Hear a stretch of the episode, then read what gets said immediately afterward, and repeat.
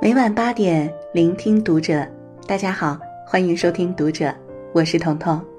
今天为您分享到的文章是来自韩九书的《对待父母的态度是你最真实的人品》。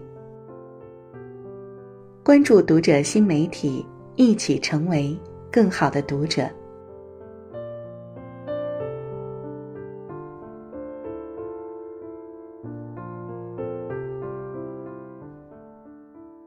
人非圣贤，孰能无过？周国平说：“对亲近的人挑剔是本能，但克服本能，做到对亲近的人不挑剔，则是种教养。”父母是我们最亲近的人，他们渐渐老去，成为弱的那一方，我们占据强者优势。在对待父母的态度里，往往藏着。我们最真实的人品，决定了我们的一生。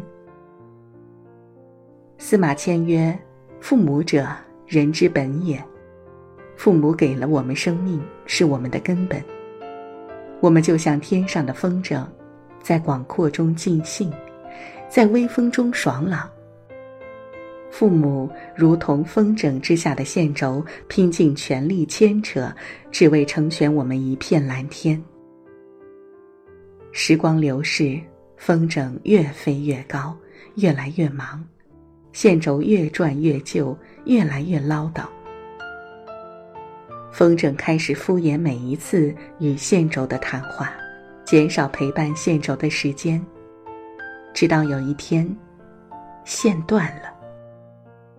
风筝失了方向，一头栽到树枝上，遍体鳞伤。生活中。很多人为了追逐所谓的名利梦想，背井离乡，待与父母永别，才幡然醒悟，苦尝遗憾。毕淑敏说：“父母在，人生尚有来处；父母去，人生只剩归途。父母在，就像鲜花有根，在慢慢凋零的年岁里，内心始终充满希望。父母去。”如同鲜花失了根，看似绚烂，内心早已枯萎。人不管活得多枝繁叶茂，都不要忘记埋在底下的根，要及时尽孝。《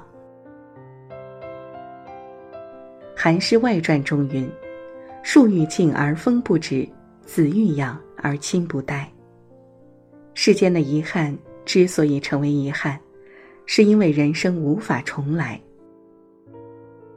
有人说，一次生前的孝敬胜过身后百次扫墓。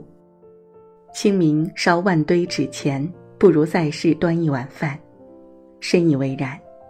行善要及时，岁月从不饶人。曾看过一个故事，古代有一男子叫韩伯宇。从小到大，每回犯错，母亲都会打他，但他从未哭过。后来有一天，他又犯了错，母亲打他，结果他大哭。